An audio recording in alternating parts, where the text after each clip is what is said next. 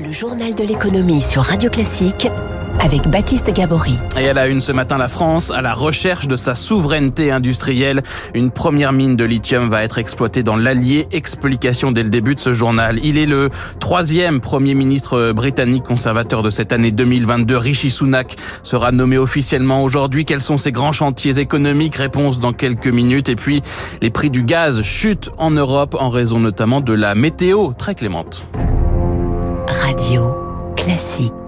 34 000, 34 000 tonnes d'hydroxyde de lithium extraites chaque année près de Vichy, dans l'Allier. De quoi équiper 700 000 voitures électriques par an sur 25 ans. Le groupe Imeris a annoncé hier le lancement de son projet de mine de lithium. Ce serait la première en France, une des plus grandes d'Europe, un investissement d'un milliard d'euros et une mise en exploitation d'ici 2027. Le tout, pardon, avec la bénédiction du gouvernement. Objectif assurer la souveraineté française et européenne sur le lithium et donc sur les batteries électriques. Eric Kioch. Le lithium, c'est trois quarts d'une batterie. Au moment où l'objectif est de passer au 100% mobilité électrique, son exploitation devient hautement stratégique. Et en France, nous avons un Eldorado souterrain, explique Romain Millot du Bureau de recherche géologique et minière. Le lithium, il est localisé en bordure du massif central et dans le massif armoricain. Ces gisements, ils sont importants, plusieurs centaines de milliers de tonnes. Des réserves pour tenir des décennies et permettre de relocaliser en Europe. Aujourd'hui, le continent ne pèse que 3% des volumes mondiaux, mais en engloutit 20%. Autre avantage d'une exploitation plus responsable. Préférable de produire localement avec des normes environnementales beaucoup plus strictes euh, que dans d'autres pays, contraire du lithium d'Amérique du Sud, transformé en Chine pour revenir en Europe. Des normes plus élevées, c'est aussi un coût de production plus élevé. Imeris avance le chiffre de 7 à 9 euros le kilo. Or, au niveau mondial, on se situe plutôt entre 3 et 5 euros, ce qui interroge André Lezecroux-Pietri du think tank Jedi. Est-ce qu'on va avoir des technologies de raffinage meilleures que celles qui sont aujourd'hui en Chine? Est-ce qu'on va avoir des coûts de production qui vont être compétitifs? Quelle va être l'impact environnemental C'est une équation compliquée. Afin de maîtriser l'ensemble de la chaîne de production, le gouvernement a également annoncé une future usine de raffinage du lithium, une autre de recyclage de batteries et deux sites de traitement des déchets. Le projet ira-t-il à son terme ou va-t-il se heurter, comme déjà vu ailleurs, à l'opposition de la population locale ou des écologistes Imeris promet de hauts standards environnementaux. Le groupe a choisi une exploitation souterraine afin de limiter le bruit et les poussières. La production sera acheminée par conduit souterrain. Tout cela ne suffira pas, répond Antoine Gattet, vice-président de France Nature Environnement on ne sait pas faire de mine propre. Hein. Il faut qu'on soit très clair sur ce sujet-là. Une mine est une opération qui a des impacts environnementaux très importants, des modifications environnementales de circulation des eaux en particulier. Et la production de lithium, c'est pas qu'une mine, quand bien même là on arrive à la faire en galerie souterraine et on arrive à éviter les mines à ciel ouvert, c'est aussi une usine de transformation et des productions de déchets en quantité très importante. On est obligé de sacrifier des territoires quand on fait de l'exploitation minière en France. Ça va poser un vrai sujet et on va se rendre compte du fait que euh, la voiture électrique n'est pas une voiture propre. Un dossier réalisé par Eric Cuoche, le directeur général d'Imeris, Alessandro Dazza, euh, sera notre invité demain matin à 7h15 sur Radio Classique.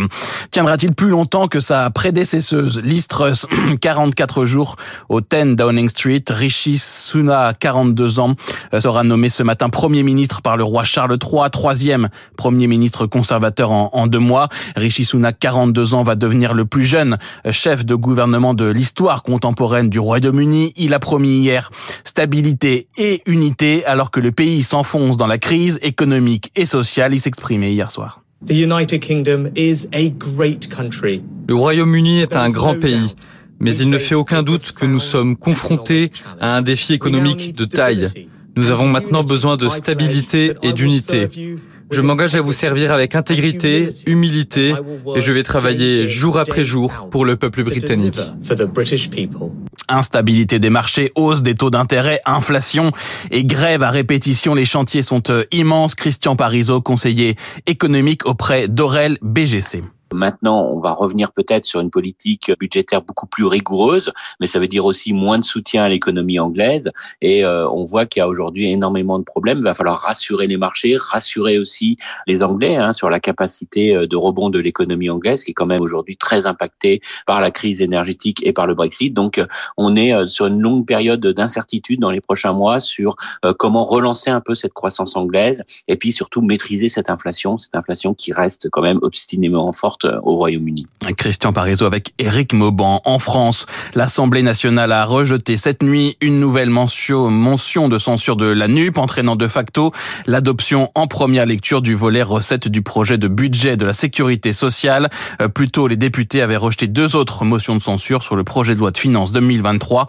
Les discussions reprennent aujourd'hui, cette fois sur la partie dépenses euh, du budget de la Sécu. Les sénateurs entament aujourd'hui en première lecture l'examen euh, du projet de loi de réforme de l'assurance chômage. Il prévoit dans un premier temps de prolonger les règles actuelles, puis il laisse la possibilité de moduler l'indemnisation selon plusieurs indicateurs conjoncturels. Ce mécanisme fait l'objet d'une concertation entre le gouvernement et les partenaires sociaux jusqu'au 21 novembre. Vous écoutez Radio Classique, il est 6h43. Les prix du gaz en forte baisse en Europe. Ils sont au plus bas depuis 4 mois, sous la barre des 100 euros le mégawattheure. Les réserves sont pleines, la météo clémente. Une bonne nouvelle pour les consommateurs, mais ça pourrait ne pas durer très longtemps. Boris Solier est le responsable du master de l'économie de l'énergie à l'université de Montpellier une partie de l'électricité est faite à partir de gaz le prix de l'électricité en ce moment, pour diverses raisons, est très corrélé au prix du gaz, ça va faire baisser les prix de l'électricité.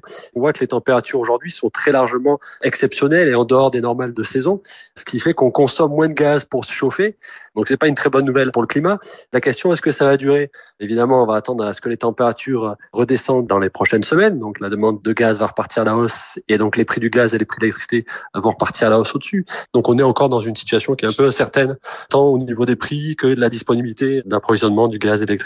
Euh, pas de gaz ni de carburant pour les 138 voiliers engagés euh, pour la route du Rhum. Le village de la 12e édition de cette course transatlantique mythique ouvre aujourd'hui à Saint-Malo 2 millions de visiteurs attendus avant le départ prévu le 6 novembre. Ils étaient moins nombreux la semaine dernière, porte de Versailles pour le mondial de l'auto. 400 000 visiteurs la semaine dernière contre un million lors de la précédente édition en 2018.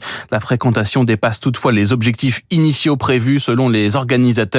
La 90e édition du Salon aura lieu en octobre 2024.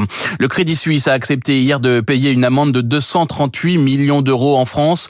La deuxième banque helvétique s'évite ainsi un procès pour démarchage illégal de clients et blanchiment aggravé de fraude fiscale. Les investigations avaient révélé que 5000 clients français disposaient d'un compte Crédit Suisse non déclaré à l'administration fiscale. C'était il y a 50 ans, jour pour jour, Antoine Ribou, le fondateur de Danone, prononce à Marseille un discours lors des assises du CNPF, l'ancêtre du MEDEF, discours qui fera date et qui donne naissance au double projet économique et social. Il y est question de bien-être au travail, de partage de la valeur ajoutée. Antoine Ribou, le 25 octobre 1972, on l'écoute. Il n'est pas possible d'admettre que la croissance abandonne derrière elle autant de laissés pour compte et surtout les travailleurs qui sont nombreux à bénéficier insuffisamment des fruits de la croissance. Cette croissance engendre des nuisances, à la fois collectives et individuelles. Elle a souvent sacrifié l'environnement et les conditions de travail à des critères d'efficacité économique. C'est pourquoi elle est contestée et même parfois rejetée. Antoine Ribou le 25 octobre 1972. On termine avec les marchés financiers. Wall Street a clôturé hier en hausse. Le Dow Jones gagne 1,34%, plus 0,86% pour le Nasdaq, plus 1,19% pour le S&P 500 à Paris. Le CAC 40 prend 1,59%, plus 0,64% à Londres. De nombreux résultats sont attendus euh, cette semaine, ceux euh, d'Alphabet et Microsoft dès aujourd'hui, Apple et Amazon jeudi. Écoutez Radio Classique, il est 6h46. Comment j'ai réussi? Réponse tout de suite avec Pierre-Antoine Dussoulier, président de IBAN.